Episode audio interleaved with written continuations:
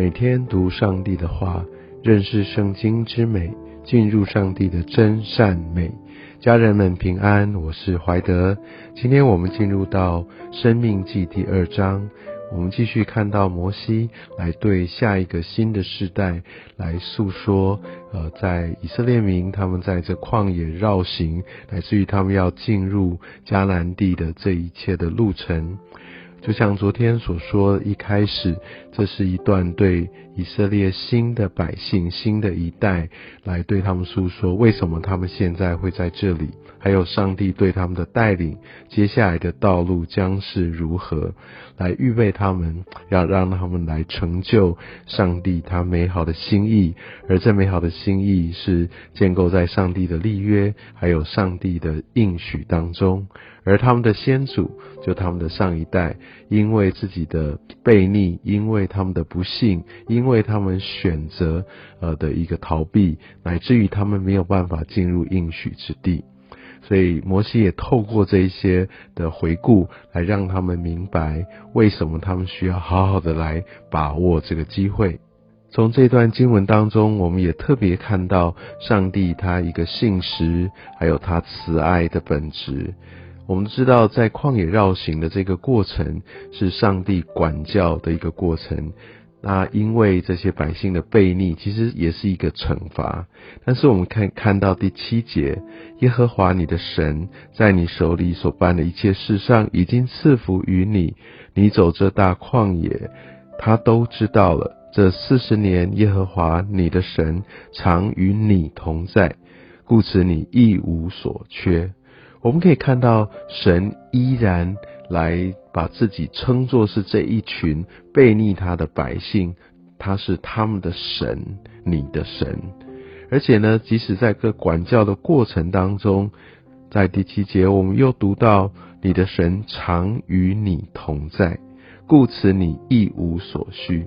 所以，当我们有的时候觉得自己在被神管教，觉得自己好像在付上一些的代价，甚至有很多的谎言来对自己诉说，觉得我是不是被神撇弃了？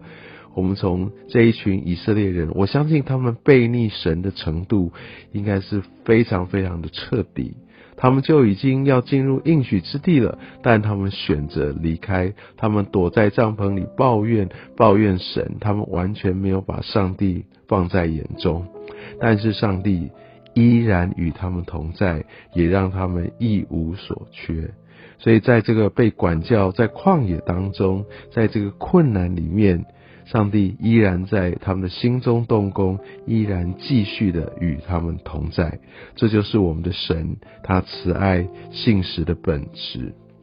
而在这经文当中，我们也可以看到，对上帝是否顺服、是否愿意信靠，关系非常重大。愿意顺服、愿意倚靠、都愿意走在他应许的跟。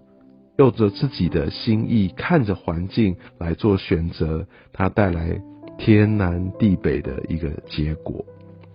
而我们也可以看到，在接下来的呃一些他们要进入或经过某一些的地点，那我们可以看到，特别在讲到呃在呃雅尔要赐给罗德的子孙为业，就是讲到摩押，摩押其实是在罗德。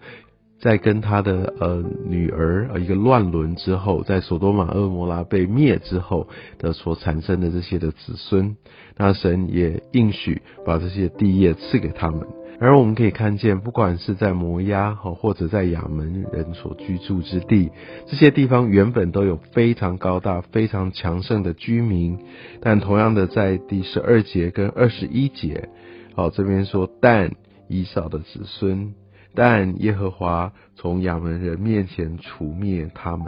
所以我们就可以看到，也许在我们这些的一个神所应许我们赐予我们的地业，往往那不是就是哦非常轻易的按照人的方式随便都可以取得的。有些时候我们也许会期待说神哦，既然你要带领我，那所以我就势如破竹，我就非常的轻松的能够得着。但是我们发现，神常常不是用这样的方式将应许之地赐给我们。应许之地，神常常特意的让我们需要去赢得，特别在我们面对的对手，这些征战的对象是非常非常强大的，可能按照人的眼光是不太可能自己得胜的，而往往上帝就透过这些的经历，让我们知道，第一个不是凭着我们的力量，凭着我们的智慧，或凭着我们的能力就有办法，诶，就是应当就是属于我的，因为那就有可能让人家觉得说，对啊，他本来就比较强。但是上帝往往让我们用一个不可思议的方式来赢得，那这就是让我们彰显到这完全是出于上帝。如果不是上帝，是不可能成就的，也让我们不用来自己来得着荣耀，因为这一切荣耀都是归于神。若不是上帝他的计划，这件事情是没有成就的可能。所以也让我们可以学习谦卑。哦，所以我们可以发现，神的应许是一定成就的，但那前提在于我们需要很积极的与神同行，要有行动去回应。试想，上帝把这地赐给他，但他们就坐着在那边等候，我相信那可能要时间要拖长，或者这件事情在他们有生之年并不会看见。所以我们需要非常的谨慎，不要认为说我就降服于神呐，反正上帝一定会做嘛，我就不用做太多了。是这样吗？我们可以看见诸多的例子，特别像以色列人。好，在坐下来等候，我们就离开，觉得神会成就吗？对，是的。长远来说，上帝要成就，但他会呼召，他会拣选不同的人。当一群人原本被呼召了，但他选择不去回应，选择不遵行神的意义，其实也就是这些选择带来一个非常不同的结果。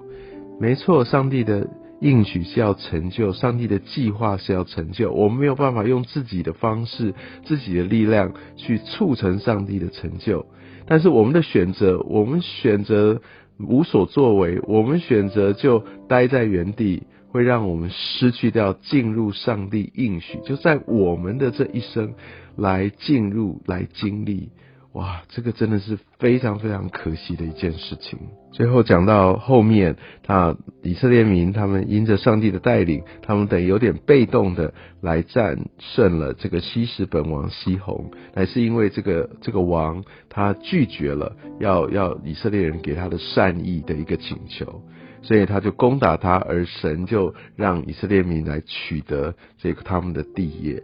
那我们可以看到。呃，在三十节，哈，我觉得这个给我们也一个提醒。虽然我们是认识神的人，跟这个西施本王西红不一样，但是很重要的是，我们可以看到三十节这边记载，他的心中是刚硬的，性情顽梗的。所以，我们真的要需要非常非常的谨慎，而求主要保守我们的心，不要刚硬，要能够敏锐上帝的带领。而且我们要敬畏神，我们不要玩梗，我们必须知道真正的主权是掌握在上帝的手中。我们千万不要内心的刚毅，或者坚持，或者一些意气用事，让我们离开上帝美好的祝福当中。所以，我们也可以看到后面以色列民，哎，这一代的人真的不太一样。他们按照上帝的吩咐，真的把这一切的诚意尽都毁灭，把这一切该除尽的完全除尽了。